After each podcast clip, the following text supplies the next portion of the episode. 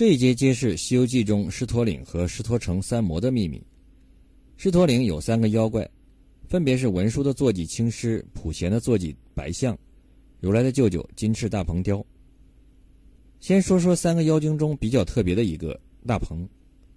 文中对他的形容是：金翅鲲头，星睛豹眼，镇北图南，刚强勇敢，变声翱翔，燕啸龙惨，团风和百鸟藏头，舒利爪。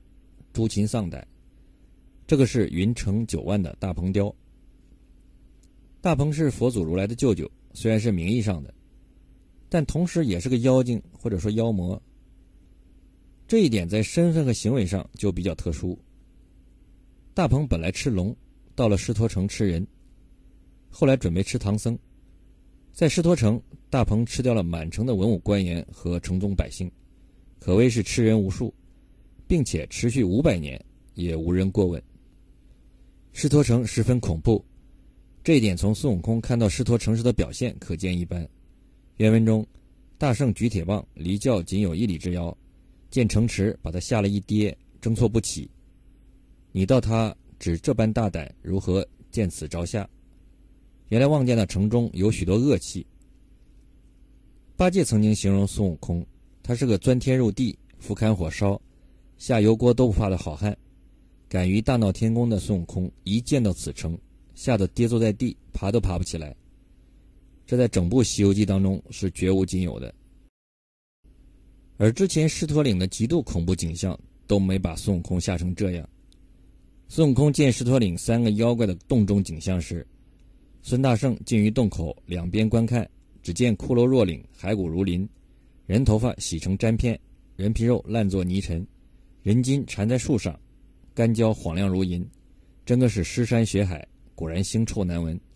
东边小妖将活人拿了寡肉，西下破魔将人肉先煮先烹。若非美猴王如此英雄胆，第二个凡夫也进不得他门。一路上妖精遍地的犀牛贺州，有妖怪存在也再正常不过，但实际上却很不寻常。首先一点，大鹏吃人，然后。又以满城妖精存在于地界之中，这么久，这是一种正常的现象吗？地界属于如来和玉帝掌管，难道佛门和天庭并没有铲除妖怪的职责吗？否则怎么会五百年没有任何动作呢？从书中来看，不是，而是相反，降妖除魔是佛门以及天庭固有的职责，并且降妖除魔不利还要问责，这从几点可以看出。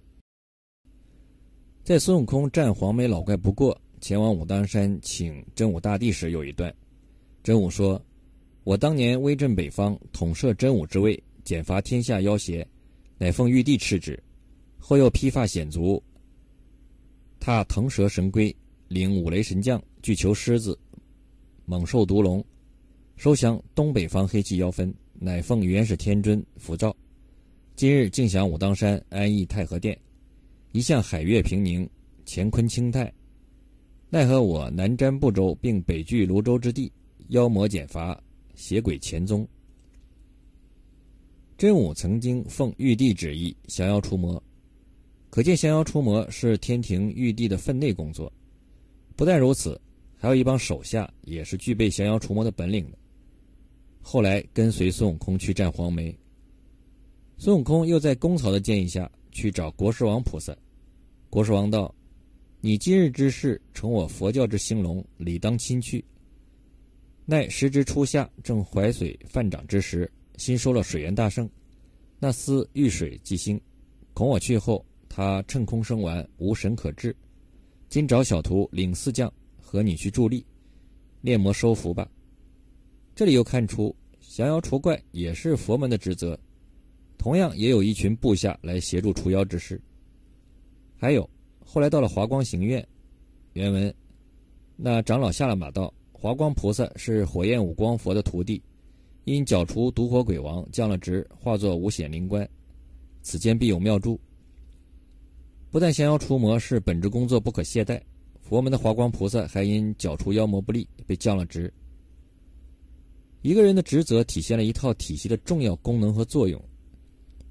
也就是说，属于四大部洲的犀牛贺州地界，不但有天庭，还有佛门众多以降魔为职责的大法力神仙。可为什么五百年都没有铲除大鹏满是妖魔的狮驼城呢？那里足足有四万八千妖精，堪比当年孙悟空花果山鼎盛时期，超过了西行路上其他地方妖怪的总和。按理说这里应该早就被真武、国师王等铲平，但奇怪的是，却好像被彻底忽略了。能够解释这一现象的唯一理由就是视而不见。其中一个原因就是大鹏的身份。但狮驼城妖怪再多，终究也没挡住取经之路。再看收服大鹏的过程也很特别。原文如来道：“那怪须是我去，方可收得。面前五百阿罗汉，脑后三千揭谛神。迦摄婀娜随左右，普文菩萨舔腰分。”为了降服大鹏，出动了包括过去、未来、现在三世佛在内的几乎灵山全部的力量。如果说为了稳妥起见，求一战必胜，似乎情有可原；但是结合如来降服孙悟空的做派，就显得很奇特。大鹏论武力和孙悟空相差不算太多，仅飞行的本领胜过孙悟空一筹，但那是追赶和逃生用的。按理说，大鹏的综合法力并不比孙悟空强多少，只是略显诡诈。但正面较量，诡诈又没有用武之地。反观如来当年收服孙悟空时，也是在天庭深陷危机、力求一战稳妥必胜的情况下，因为如来堵上了玉帝的位置，但如来却仅仅自身一人出马，带了婀娜迦摄两个没有打斗法力的随从而已，显得对取胜十分有把握。两下对比就太过诡异。按照如来的风格，计算深远，不太可能冒险。那么这两者之间出动兵马多少的数千人差异，就深藏玄机了。什么玄机呢？这说明如来当初对于降服孙悟空早有准备，胜券在握，并且孙悟空是自己独自一人。如果如来带很多随从，则取胜也没有太多稀奇。而大鹏则完全不同，他形成了气候，与同在犀牛贺州的灵山几乎形成鼎立之势。狮驼城的首领大鹏本领强，野心大，背后势力大，胆子更大，且心狠手辣。如果他的母亲凤凰、姐姐孔雀大明王支持他，则如来也无法奈何他。放任下去，后果不堪设想。故此，如来十分重视，亲自率灵山全部力量来降服几个妖魔。不但扫平了取经路上的障碍，更是消除了一个极大的隐患。而青狮和白象虽然是大魔和二魔。实际上容易降服，只要文殊普贤出面即可。大鹏特殊之处还在于他十分了解唐僧肉的好处和吃法的关键。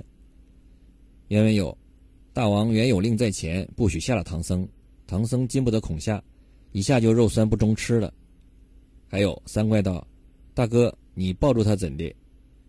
终不然就活吃，却也没些趣味。此物比不得那渔夫俗子拿了可以当饭。”此是上邦稀奇之物。究竟是谁告诉了大鹏有关唐僧肉的好处和禁忌？比较合理的推测是想阻拦取经成功的人，想借大鹏之手除掉取经人，这才详尽地告诉了大鹏有关唐僧的重要秘密。至于谁想阻拦取经成功，这是《西游记》里围绕取经的最重要的、最主要的矛盾线索，也是推动《西游记》许多降妖捉怪的故事发生的大背景。文中通过暗线和细节做出了阐述，这是《西游记》故事中的故事。其实大鹏作为妖怪，还有一个与其他妖怪完全不同的地方，就是他是一个懂治理国家的妖魔。原文描述狮驼城四门都是狼精灵、斑斓老虎为都管，白面熊彪做总兵，压叉角鹿传文引，伶俐狐狸当道行，千尺大蟒围城走，万丈长蛇占路城，楼下苍狼呼令使。台前花豹做人生，摇旗擂鼓接妖怪，寻耕作圃进山经。狡兔开门弄买卖，野猪挑担干营生。先年原是天朝国，如今翻作虎狼城。原本好端端的一个天朝，如今却已是被妖魔占据。